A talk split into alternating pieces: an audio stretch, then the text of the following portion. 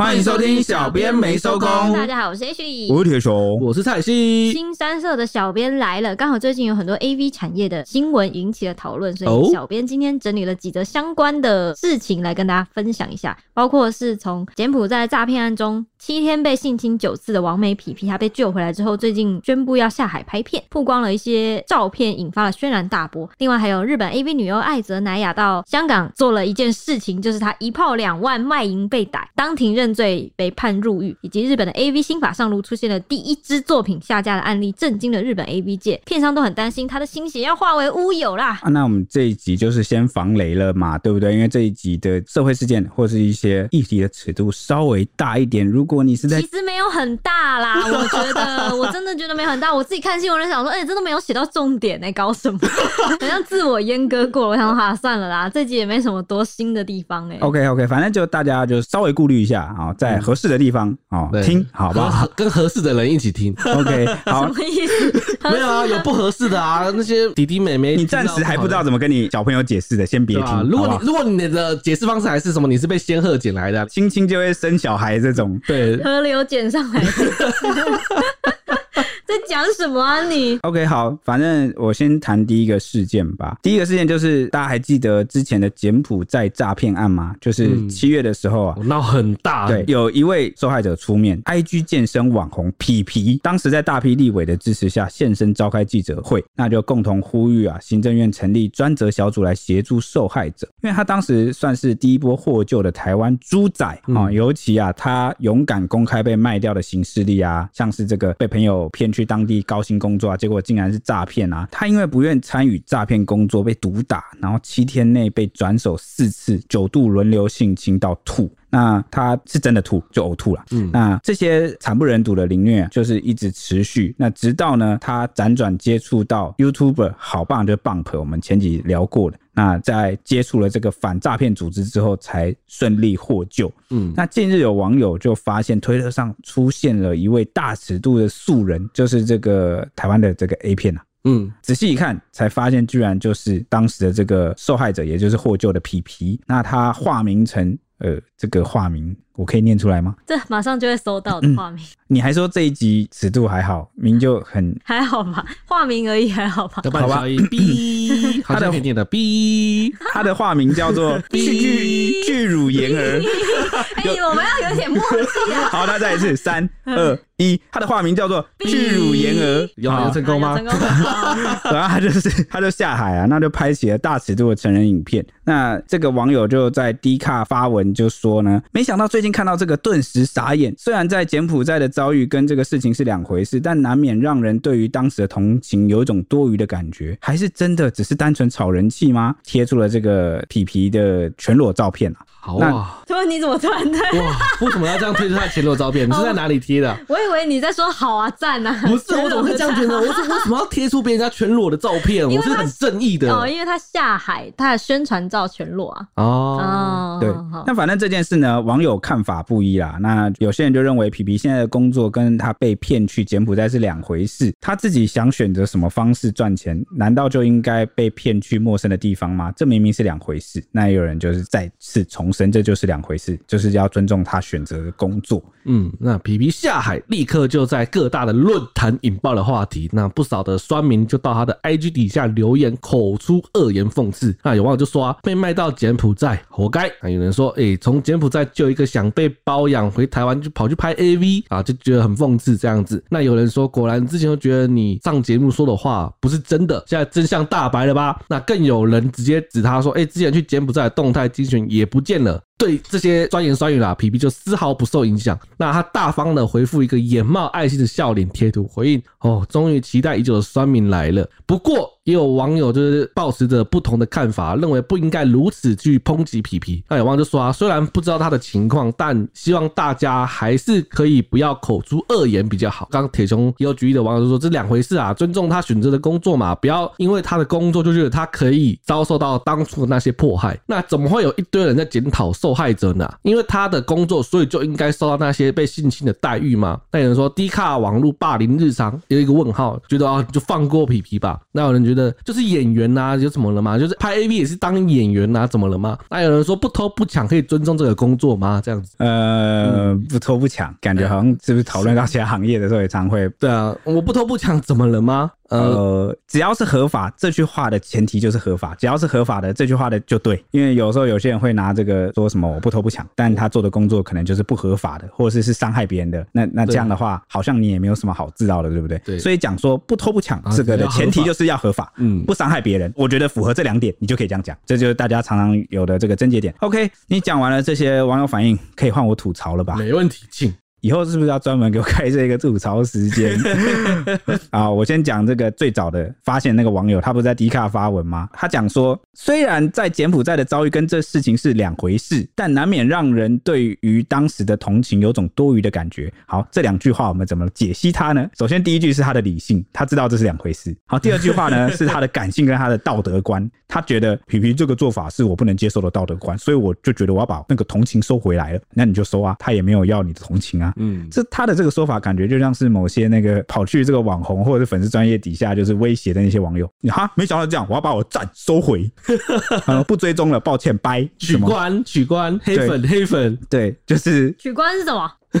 取关是什么？你给我解释解释。取消关注啊，所以就难免让人觉得，嗯，世界也不是围绕着你在旋转。虽然呢，啊、嗯，断开了缘分，会难免觉得有点可惜，但不过就是慢走不送。嗯，好，就是这种看法。有时候我看到这种理性跟感性自己好像还没打架打出个结论，然后就出来讲话的人，就会头有点痛，觉得他好像应该要先就是内心先打完一架，然后得出一个结论再出来发言啊。好了，这个就只是我的牢骚。那接下来我真的要开始吐。吵了。首先就是那个有酸民说他被卖到柬埔寨活该，为什么会这样讲？你知道吗？就跟刚刚那个很像。他会讲这个话，其实他想要表达就是你必须符合我的道德期待。如果你没有符合我的道德期待，你被怎么样对待都是合理的。这样感觉好像是哇，我今天把他从一个地狱救出来。今天如果你从地狱出来的没有成为一个我心目中应该的样子，对，没有成为圣母，没有成为很道德很高，很成为大家的榜样，那你就应该被侵害，就应该被迫害嘛。嗯，我觉得是蛮奇怪的。那下一个网友又讲说呢，从柬埔寨救了一个。想被包养，然后又回台湾跑去拍 AV 的人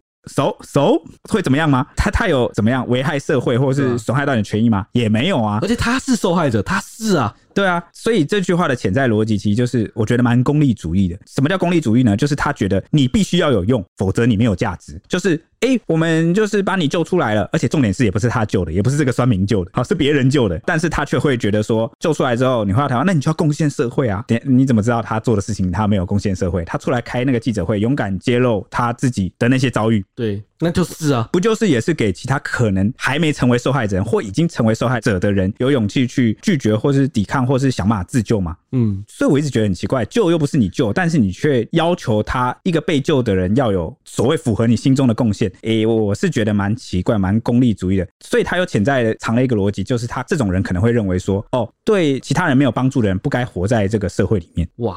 就没有用啊，你没有用啊，人好像人人都应该要有用，但是怎么样是一个文明进步的社会呢？一个文明很有素养的社会，应该就是能够让弱者或是没有用的人也活得下来的社会。这代表什么？这代表你的社会很富有，很有力量。你不只可以包容啊这些人，同时呢也富强到可以让各式各样的人都生活在这里。嗯，就只有以前的时代很辛苦，你要够强大，或者是比如说你身体素质够好啊，你能力够好啊，等等的，才能活下来。所以大家有没有发现，你们的这个祖父辈啊，或者是什么以前的这个祖先啊，或者是你的这个长辈，哇，个个都是能人，没有个三两三，哦，还真的不能够白手起家，或者是维持住家庭，然后得以繁衍后代。嗯，那现代社会慢慢，常常很多人都会觉得啊，好像一代不如一代。那其实是因为我们的社会富强了，环境安逸了，而让以前原本没有能够活下来的人，现在也能够在这样的医疗条件下，在这样的环境下，好被我们的社会所支持，医疗科技啊，纳税赋税，让他去活下来。那现在不也是这个道理吗？我们救一个人回来，我们还要考虑他有没有用吗？你是在那个原始部落的社会吗？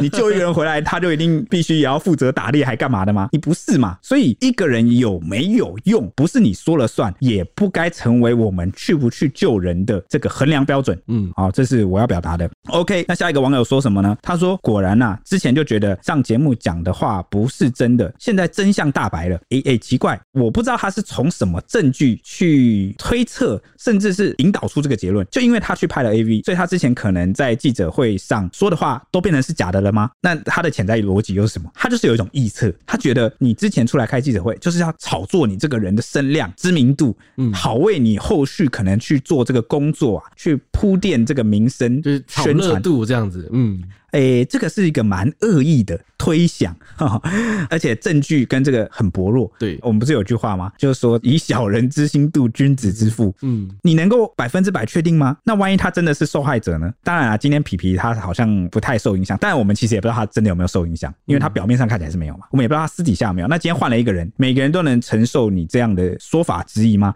嗯，我觉得应该不太能。更何况他去当这个 AV 素人啊演员，他有用他之前去。柬埔寨受害的经历或是身份来当做宣传的特点吗？好像也没有，没有啊。那如果有的话，这个事还可以进一步讨论嘛。重点是没有。嗯，那你是怎么把这件事连接起来的？我就觉得很奇怪。就是他自己也没有提，是大家一直给他丢，就是你一直要把这两件事连接在一起。嗯，哦，那其实他本来就是一个没有关联的事情，而且他现在的工作也跟他柬埔寨的这个过往没有关系，他也没有拿这个来宣传。这就让我想起啊，《论语·子罕篇》呐，有讲到一句：“子绝嗣，无义，无弊，无故，无我。”啊，这什么意思呢？我简单翻译一下，就是孔子已经杜绝了自己的四种弊病，就是不主观臆测，不绝对肯定，不固执己见，不唯我独尊。那里面呢的第二段就是这个无意不主观的臆断是什么意思呢？就是不凭自己的情绪喜好啊，还有想象，妄加去揣测事情。这个可以送给他，就 是你只要杜绝了这四件事情，你看事情就会比较能够中立客观，就会比较能够去接近事件的本质。当然了，世界上没有绝对的客观，就只有相对客观。但我们能够怎么样的去避免自己的过度的主观去影响到事实？其实就是刚讲到这四件事情，我们可以从第一件事做起，就不要像这个网友一样，就是不要凭自己的情绪喜好，就像前面不符合你的道德的这个想象，你就认为他不该救，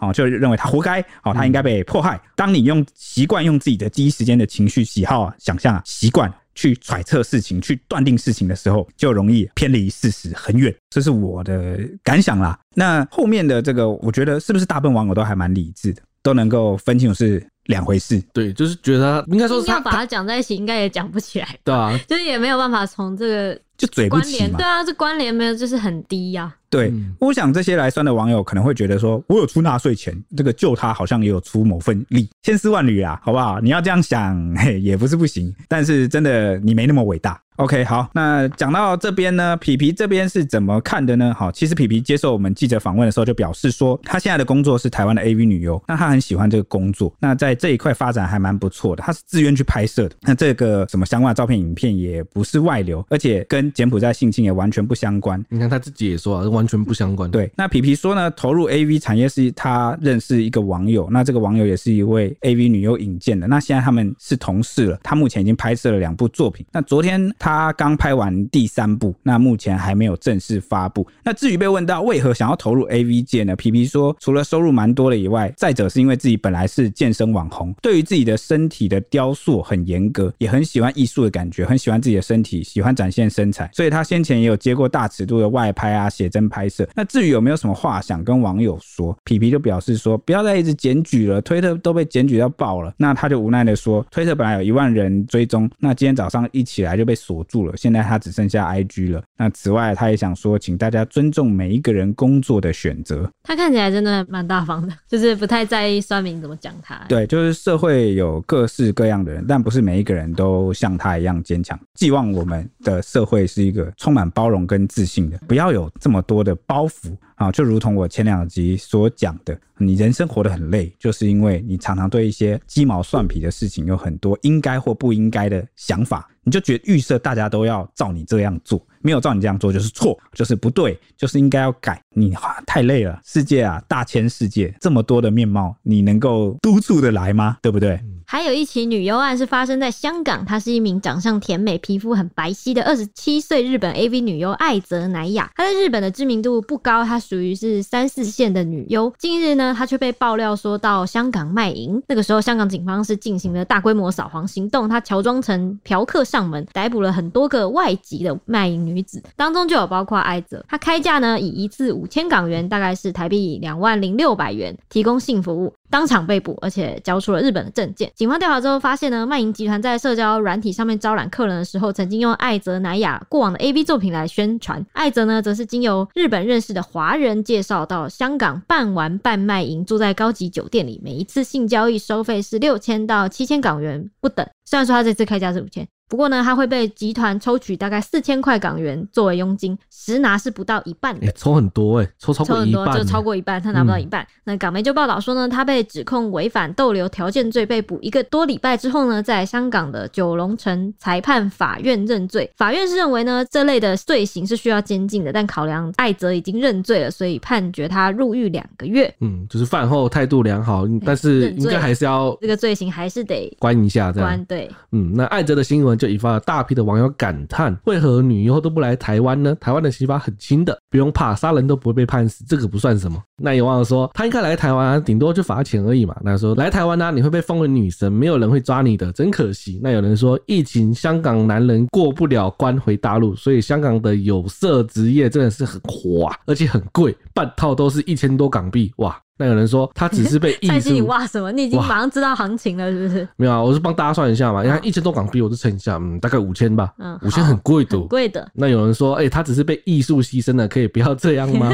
那也有人表示，哎、欸，靠背是不会说在拍片哦、喔，就说其实我是在拍片、哦。我们在拍片，对，我们在拍艺术片。对，那有人说，哎、欸，说好了台日友好呢，怎么不来台湾这样子？哎、欸，我可以告诉你为什么他不来台湾。哎、欸，我知道台湾，你是不是要说我们前几天才在看的那个要消费得起的，是不是？呃、欸，我我没往那边想，但是我先，但我先讲，他说有人说不会讲说自己在拍片吗？啊，不是啊，你被抓到的时候现场又没有摄影器材，对啊，啊，你这个也掰不了啊，你就把布幕掀开，我摄影机都在后面啦。他说没有啦，我们是用手机，我们现在摄影机屌，大家喜欢素人这一位的，对对对，OK，用手机偷拍的感觉好像不错，这样。那没想到这个有人讲说什么香港很多男生他过不了关，回不了大陆，因为疫情的关系，嗯，啊，我完全不知道这件事、欸，哎，这个完全是。我长知识哎，原来没想到真的会因为疫情啊，还有别的国家防疫政策的关系，然后导致那个地方的那个这个行业就是突然业绩翻红。嗯，没想到，没想到。长知识，长知识。OK，那我要讲一下为什么他不来台湾。我猜是这样，正是因为这个台湾日本的关系很密切，常常有很多日本的 AV 女优都会来台湾宣传啊，或者是等等的。那来这边，万一被人家认出来，很容易就曝光了。对，你懂吗？就是一方面是因为台日交流太频繁、太密切，然后以后也有可能会在这边发展。就是我说的是业界的那种 AV 界的发展，嗯、所以来这边的话，有点算是短视尽力。就是，但如果你到香港、中国大陆那边去，可能想象是那边应该它的知名度比较低。然后比较不会被认出来，会不会有这个可能？我觉得，我猜测是这样。之前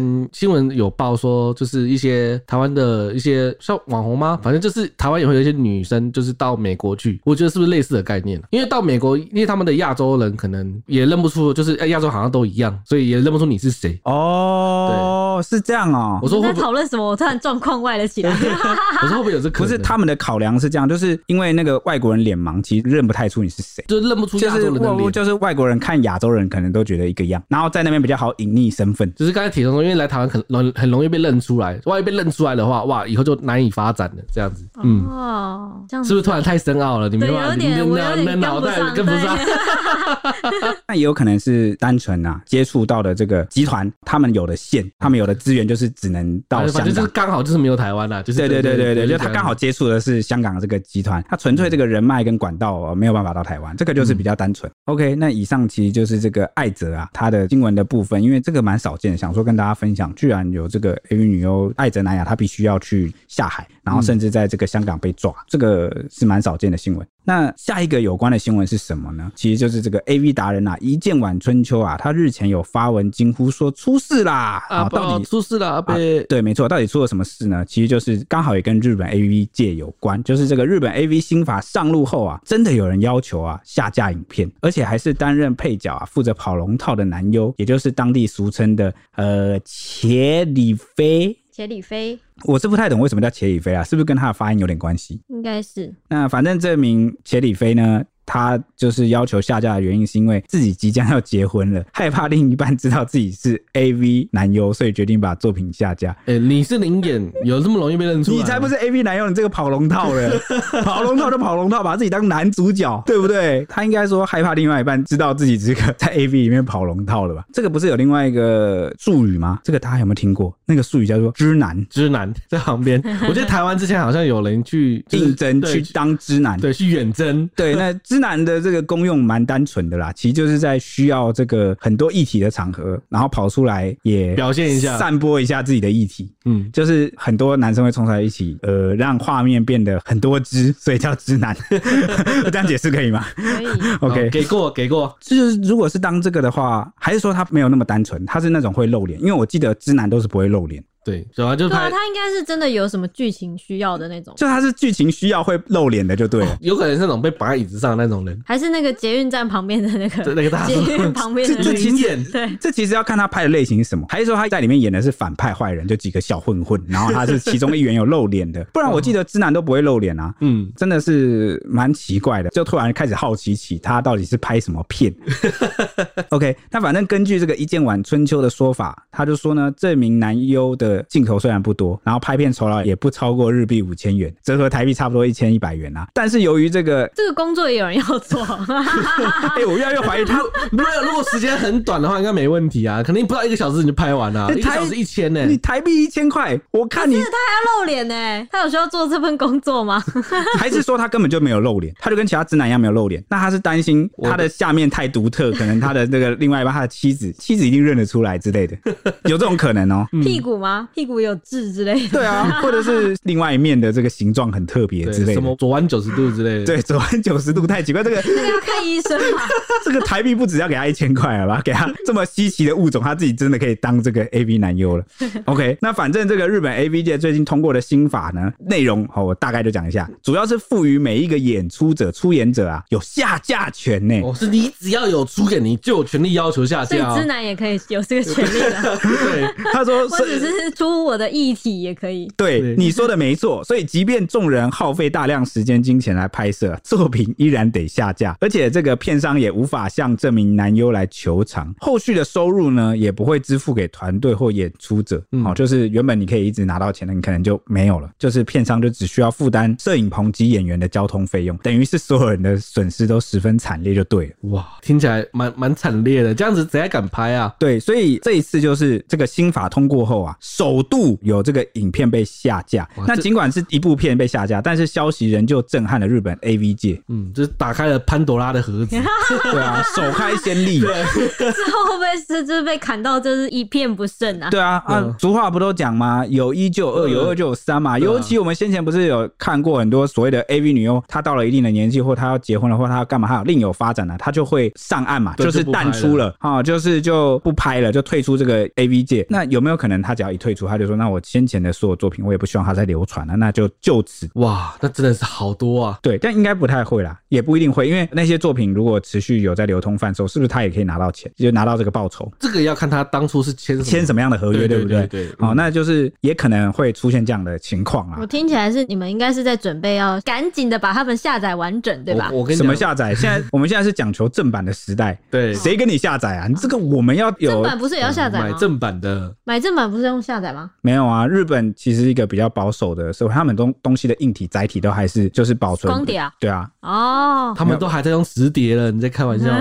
哎、欸，对对对，我这边要澄清一下，我刚刚说他们还在用光碟是我的一个推测，我并不实际了解，但是我是根据他们的日本社会的这个民族性，他们现在的现况是这样，光是他们的政府到现在都还在用那个三点五的那个磁碟片，哎、欸，哇靠，会不会那个我们的这个听众里面有太年轻的听众不知道什么叫磁碟片？因为小老弟不知道什么是三点五磁片吧？哦，对，小老弟上一集还上上集给我们抖内那个，哎、欸，我差点把金额讲出来 啊，这个的这个职场后辈就是新鲜人，我问有一天问他说，哎、欸，你知道磁碟是什么吗？就是那个三点五磁碟，他他不知道。哇，我震惊！以前那是我国小上课的时候必带的东西，就是要插进去然后可以玩游戏。我记得它它的大小不是才一 MB 还三 MB 哦，反正就很少，反正就很少。我以为二五六 K 之类的，没有那么少啦。所以他他就是当有人问我他那个长什么样子的时候，我就说，那你看那个 Word 或者是你很多东西，这个视窗，它不是有那个存档的那个标志吗？哦、那个就是就是长那样，那个就是三点五磁碟片的样子。Ctrl S 的时候，那个标志就是三点五磁碟片的样子。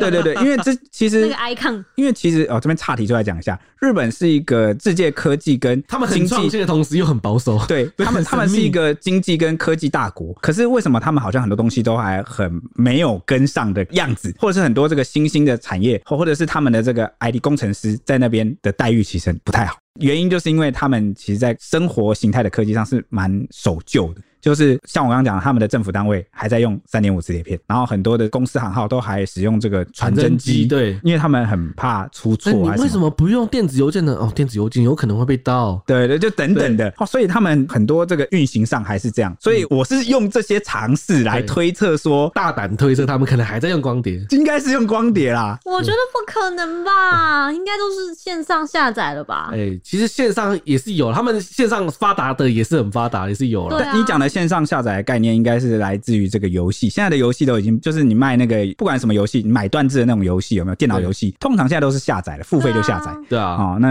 还是现在也搞那个什么平台，就线上观看，应该也是有费线上观看这样。这样你可以就是你的家族就可以重振声望了，你就可以重振你当年爸爸的这个愿望，你以后的那个线上 A P 平台就可以就弄作叫做别有洞天 啊，对不对？就圆一个梦。这样我就知道为什么他们可以下架成功，因为可能是做成线上的要下架。很容易，实体下架很容易，线上线上线上比较容易，线上比较容易，真的吗？也载不到，因为线上你只要把资料库删除就没有。可是那个实体光碟可能会流传，下载的人早就已经，他还是可以到处在流传了。对，就变成说你要下载官方版没啦。但是就是对，就是我不卖了，就是这样。对对，我不卖了。但是你实体可能你会买到二手的啊，我以为是实体比较好销毁，因为实体都追得到那个店家的进货的那个来源，然后就直接把它销毁的那种。也是也是，但是我是店家，我一定不让它销毁，我就说卖掉了。这个让我想到那个。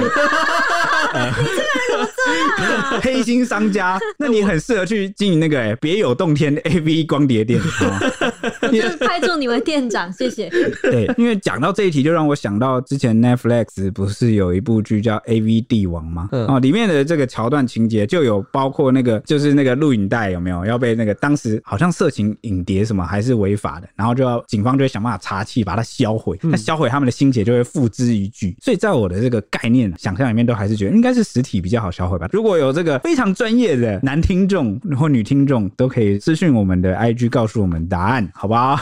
OK，那反正呢，对此啊，这个一见晚春秋就分析说，未来的片商为了避免心血化为乌有啊，在用人方面肯定会更加的谨慎，啊，甚至有可能从此减少合作对象，所以资深男优的工作量势必更加沉重。哇哇，越来越多那个这个清水界，你首当其冲的就是男优。对，大家可能不知道这个日本。A V 界的男女优的比例啊，蛮悬殊的。男优本来就已经蛮少的了，对。然后他们都得就是日操夜操，然后吃这个补品。如果有在看的人，可能就会觉得哇，怎么又是这个男的？你可能会有这种印象。对，我是没有这个过这个印象，因为我没有看。有啦，对。那 你怎么会有这个？你刚刚怎么会有那个？觉得大家可能会有这个印象啊。你你那你怎么会这样觉得吗？我就觉得有可能发生这种事。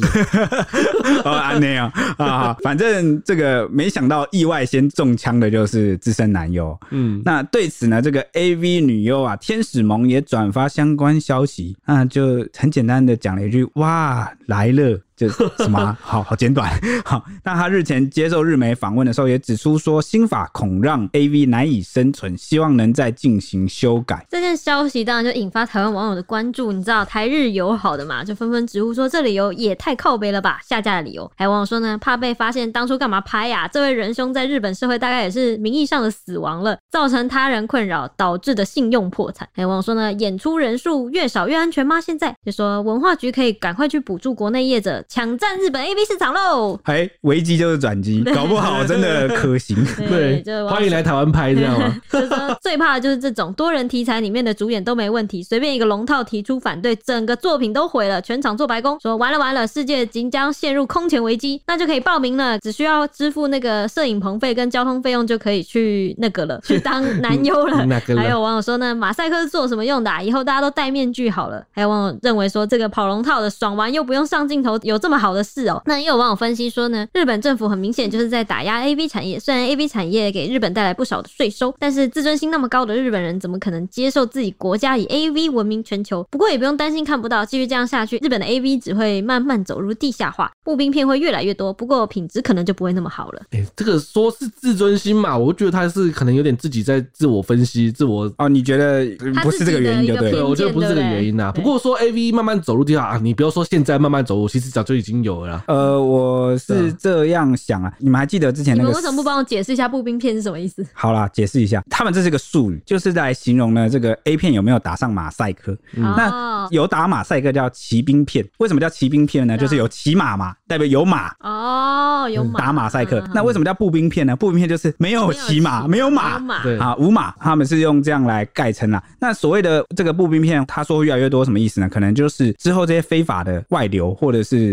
一些私底下不合法的 AV 拍摄，可能就会变多。这其实要牵涉到日本的 AV 法，因为日本的 AV 法，任何只要你上架合法上架，你通通都要打码。对他们，你们不是我说你们哦、喔，不跟我没有关系哦。呃，根据这个网友的回忆录，你们看 A 片的时候，不是那个前面都会跑出一个什么伦理委员会吗？对对对。好，那个就是他就是负责来管制这些啊，因为当初他们立法的时候就觉得这个可能会妨碍风化等等的，对，所以我们要审查，就是要全部都打上马赛克。对，所以没有打马赛克，其实就是违法的 A 片。那为什么违法的 A 片新法上路之后会导致违法的 A 片变多呢？因为只有合法的 A 片才能被法律管制到嘛，才有办法下架销毁嘛。对，非法的你根本就不知道源头在哪，你也不知道从哪去从哪来，然后流窜到哪里了，那你就很难用法律去管制它，让它下架。对，所以会不会有人会为了继续在这个 AV 市场这块大饼上继续能够去营业下去，然后铤而走险去拍违法的 AV？也也有可能。但是这个我记得在日本的这个法律规范其实蛮不清哦，我记得是不清，是蛮蛮重的。所以哎、欸，这个部分可能后续效应要再观察。不过我个人是觉得让我想起一件事，以往啊，在这种讨论到情色话题呀、啊，或是这个 AV 分享啊，话题讨论 AV 女优等等的这种话题下面，没有人会吵架，总之就是一片歌舞升平啊。所以常常有人就笑说，色情真的是让这个世界和平的方法。感谢大大长命百岁，尤其是这个日本，它的这个 AV 产业非常的蓬勃，那也让几乎亚洲的男生都应该都有受到或多或少的影响。某个程度上，我都觉得有时候他好像是在为亚洲的和平尽一份心力，好像唯有这个时候大家才会放下所谓的人种、肤色、政治、成见、宗教，然后变成好朋友。好啦，这是我的玩笑话啊。好，这男网友懂得都懂，对不对？这男听众应该都知道我在说什么。OK，来分享抖内啦。对对对，又说到抖内了。第一位是玉婷干妈，她说支持你们，感谢你们辛苦的下班还工作，持续聊天更新时事。因为现在都不爱看新闻，但是至少可以在小编没收工听到时事更新一下，而且可以深入探讨事件延伸的议题，有内涵，哈哈。另外，MP 三没有抖内，搜寻一下找到抖内区来抖一下，期待下期分享。有时候忙起来连听好几集哈，超嗨！耶，谢谢谢谢玉婷。哎、欸，我记得是新朋友对不对？对前阵子才看到他，然后也、欸、没想到对我们这么的器重，还来抖内我们。对，因为他在那个我们的 Ella 那一集台湾人讲话那一集，他有留言，MP 三留言给我们说没有偏离哦，怎么舒服怎么来才会自然啦。就说你们真的很有趣，生活的忙碌感觉无法好好的和朋友聊天，但是聆听你们感觉不会有压力，也可以像和朋友聊天，不用自己找话题，很轻松。哈哈，说话真的要多思考，毕竟大家都有知识盲点，有误区。小珍感觉也很大方，跟戏剧大拉拉的样子一样坦然，很喜欢他的作品。再给小编来个五百。哇，谢谢。对，哎、我其实这个就是我们原本这个节目的初心啦，就是我们常常都说希望我们的节目可以陪伴大家，原因是因为我们很理解那一种感受。什么感受呢？就是因为我们这些小编全部都是日夜颠倒，就是我们跟大家时差作息差十二个小时，那往往就算到了假日，我们也会因为自己平时的作息，然后到晚上傍晚才起来，那差不多吃个饭，那我们的家人朋友也就是就入睡了。这几年这样下来，其实我们跟这个亲友的互动啊是越来越少，更别提什么交新朋友什么等等之类的。所以我非常能理解那种当很多人是很辛苦的，你忙碌在工作，忙碌在职场，那有时候你加班回家累了，到家你也真的很难去讲出什么话，或者是有力气跟人家聊天。因为像我就是一个需要社交能量的人，社交能量就是那种，哎、欸，我跟人家面对面玩讲完，我就没有能量了，我需要独处去补充，而且我的那个能量阀值的上限越来越小。原因是因为我就是越来越久也没有接触人了。以前我总是想象自己是一个好像可可以很外向，可以交很多朋友的人。那等到出社会了，慢慢长大之后才发现，原来不是，那只是我青春期的妄想跟我的经历那时候过剩。但我其实是一个就是需要保有自我的人，所以有时候放空啊，听听别人讲话，看看 YouTube，呃，有时候也是我的乐趣之一。听别人评论，有时候会觉得哇，豁然开朗，得到了一些新的知识。就算我们的知识水平差不多，有时候交流也会得到不同的想法。因为知识水平比你高的人，让你顿悟哦哦，就是醍醐灌顶。这个想法我从来没想过。对，这样子。那知识水平可以多跟我聊天啊。有啊，我一我每天 都被你醍醐灌顶啊，哇，头都给你劈开了。拿水泥灌顶。你想要被醍醐灌顶的时候，你就哎、欸、点我一下肩膀，说哎、欸、跟我讲几句话，让我醍醐灌顶，然后马上就来。你是住持大师是吧？你的法号是什么？法号是秒悟，你有没有悟了吗？你的悟了吧？你的法号应该是贪吃哦。谢谢谢谢。OK，那如果跟这个知识水平相同的人啊，那你就可以得到新的想法。哎、欸，就是原来啊，别人是这样想，应该不会有人跟跟我一样嘛？因为毕竟我是蛮，你不是比我高吗？高点的，对对对，对不对，对？OK，啊，反正原本的初衷就是这样，让就是所有不管你是怎么样的人，你都可以得到，好的，就好像我们是朋友一样，我们在聊天。嗯、我也其实也都真的把你们这些粉丝当朋友了，就有时候跟你们聊天其实蛮开心的，就有时候下班看到你们来留言啊、五星评论什么，然后讲一些很好笑的话，我就会嘿嘿嘿，然后我那边笑，蛮舒压的。你们也舒压疗愈我，我也分享这个 我们在新闻界得到的知识。舒压疗愈你，一次被好多人舒压疗愈。你你好奇怪。OK，多 OK，总之谢谢玉婷啊，那我也刚好这边把我们的心声分享给大家。嗯，你干嘛？你快回来好不好？哦，好，接下来分享 Apple Podcast 的五星评论。第一位是台中的废物工程师，我不是在骂你，这是你自己的 ID 哦，你自己下次可不可以改一下？我没有在骂你。他说赞赞赞赞赞，他给了我们五个赞，五颗星，说潜水已久的男性铁铁粉来留言啦。你看，又有一个来帮你输压，欸，好可爱。现在我的我从那个从我的粉丝叫铁粉，现在进化成叫铁铁粉，对，来输压，可爱一点。他说超爱铁熊的观点分享，还有 H 色色的发言，本身就喜欢在上班前看个新闻，结果偶然在网页底下发现这个频道，在健身房边运动边听都会笑出来，然后就没力运动了，擦滴擦滴，硬要把它改成擦滴。各位小编们继续加油，给了我们一个肌肉符号。我一直在想，我们的这个节目到底是不适合什么时候听？终于找到了，原来是在健身房的时候不适合。你会笑到没有力哦，因为有时候我们讲话蛮，我就自己讲讲都害羞了。OK，谢谢这个男粉丝的喜欢。哎、欸，我真的也是，我就是男女粉我都很喜欢，好不好？我没有那个性别差别对待，而且我之前就讲过说，我觉得被异性欣赏是比较容易的，但被同性欣赏很难呢。你你懂吗？有点像是周瑜跟诸葛亮那种不相上下那种认可感哦，就是要瑜亮情节，要佩服你，就是要佩服。哎、欸，我觉得同性间要佩服或者是喜欢欣赏对方，真的超难的。嗯，对，像我们的那个新来的后辈同事，整天一直在说什么哦，蔡西真是他心目中觉得最 man 的那种。蔡西留胡子好帅，叭叭叭，然后听了就觉得哇靠，就是这么讲话都讲得出来。人家是发自内心的。发你个头啊！哇塞，那个假到不行，你都听不出来。我拜托你醒醒好不好？没有啊，那是发自内心的。因为那个喜欢被洗脑，我就是昏君啊。对啊，你因为那个后辈的眼中就觉得他很像是这个我们公司的马东石。哎、欸，我没有侮辱马东石的意思哦。我希望他醒一醒。好，接下来是阿弯弯弯，他说原来周五了。他说早上开车的时候想说要来听听别的频道，结果发现小编没收工，竟然有更新。错的是我，我以为今天礼拜四，没想到竟然礼拜五了。身为旅游业的我，工作还没做完，啊啊啊啊呐喊，然后给了我们五颗星啊。我其实觉得旅游业蛮辛苦，不过最近他应该很忙啊。哎、欸，旅游业你们最近应该超忙喽，可以去日本了。对，因为就要逐步解封了嘛。对啊。那日本也慢慢开放了嘛。那我相信等我们这个边境解封之后，应该有蛮多这个国外的旅客会来台湾玩。哇，到时候就是算是旅游旺季了。阿邦汪汪应该是在提前热身才对，嗯、暖机中。对，那现在就要开始忙了哈，辛苦了。那希望就是这段时间还是可以由我们小编没收工来陪你度过。好，接下来是潘倩倩是铁粉来啦，他说五星才看得见，How about ten？他给了我们十颗星，就是十颗啦，甭数了。他说在看时事新闻的时候，心里总有很多立场的小声音，的确会有酸民心态，也会有当事人想法。谢谢小编们用中立客观的角度去讨论，而且很正向的去批评，让我在看完酸民留言后，三观不至于毁坏的太夸张。每次听完都很想分享给学生们，看着似懂非懂的他们，真的很怕他们将来崩坏我们的未来。认真开始觉得教育真的很重要，也提醒自己尽可能的正面，并用正面的逻辑去和孩子们沟通。还是铁雄要来帮我跟孩子们聊天，一个哭哭脸。啊，我现在很惊讶一件事，哎，因为潘倩倩是我们的老粉啊，常来跟我们互动。他也是先生啊，先生。对，我现在知道他是老师，哎，怎么会有这么多老师听我们的节目？这样我们压力会有点大，因为因为我们没有像为人师表的知识量这么丰富，然后而且我们也不够了解孩子，但这个也算是一个鼓励啦，就是能够用不同的观点去分享给各位老师们一点。像因为我们的粉丝还有那个景祥老师嘛，对不对？对，哦，也是老师。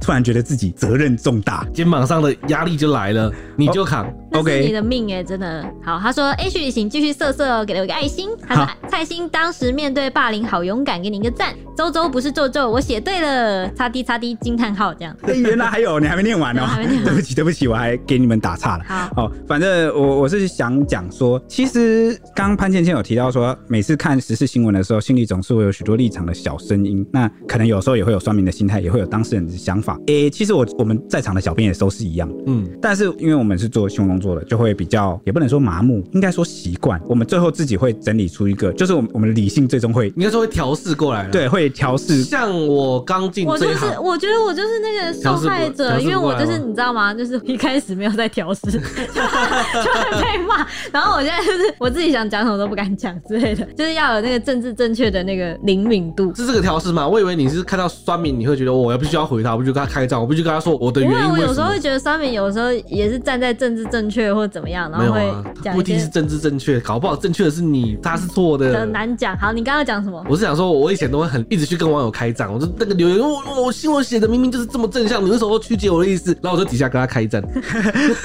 很少看到这个记者编辑跑出来跟人家吵架了哦。好，但但那时候他是他年轻的时候啦，现在已经不一样了，历经了风雨，对不对？对。OK，反正我的这种现在去吵架，啊，你不敢不敢。就是我我想跟这个所有的听众讲说，如果第一时间你们看到一件事情，然后然后你们心中冒出什么样的想法，我觉得那都是超级正常，因为我们也是这样，只是我们在讲出口，或者是做出一个结论，或是去影响别人之前，我们不一定会是心里那第一个想法。你听懂我意思吗？就是我们会思考、沉淀、整理之后，就是比如说第一时间这件事我是不能接受的，我不能谅解，或是我是很生气的，我是很悲伤或怎么样。但是我会在心里、脑子里转念一想，换不同的角度，到每个人，比如说受害者、加害者等等，全部想完之后，才会想想，嗯，好像事情其实不是我第一时间想的那样。嗯，所以我们也不是圣人，我们也不是说什么超级无敌能够客观什么，我们都是这样一路去思考磨练过来的。所以大家不用觉得说好像跟我们距离很远啊，好像我们都一定都只会讲出那种超正确的，听懂我意思吗？我们也只是凡人。OK，这是我想要表达的。嗯，其实就是我们的想法，其实也是靠我们自己后来去分析、去统整、去转换，才有可能这样把它讲出来。对啊，甚至有时候大家会常发现，我们在节目上不是有时候意见会相左嘛？对，就我们意见会不一样。然后因为有时候我们真的就是下班也很赶，我们也没有时间去蕊，我们也不会有统一的意见。嗯，然后就反正就是来节目上聊，大家各自抛出自己的论点。有时候论点讲法不一样也很好，它是一种交流。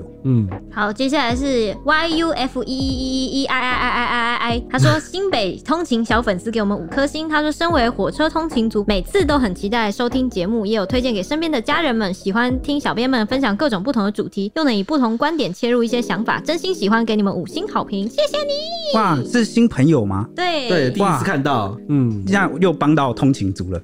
嗯，你看我们这个长度是刚好，好，OK，好，那在节目的最后的尾声，我想分享最后一件事，最后一件事情就是最近有这个粉丝给我们就是投稿，好，就是分享了他自己遇到的一些被性骚扰的经验，嗯，然后他希望我们可以分享他的这个经历，因为有些事要等你真的遇到了，你才会发现说，哎，其实你好像没有你想象的那么，呃呃，就是你你没有准备好，嗯，哦，那就是希望我们可以分享一些简单的是如何去应对，比如说你是一个比较容易慌张啊，或者是你其实是不太擅长应对的人，你有什么简单的方法？这个部分我们还在讨论，那我们一直没有找到这个合适的哪一集的主题或集数来分享这件事情，但我们会找时间分享。那也欢迎就是大家如果有什么想法或者是好建议，都可以就是也来投稿到我们这边来，就是我们的小编美收工的 IG ET 底线 Newsman，OK，那就是欢迎大家来，OK，那以上是我们今天这一集的节目，那我们下一集见喽，拜拜。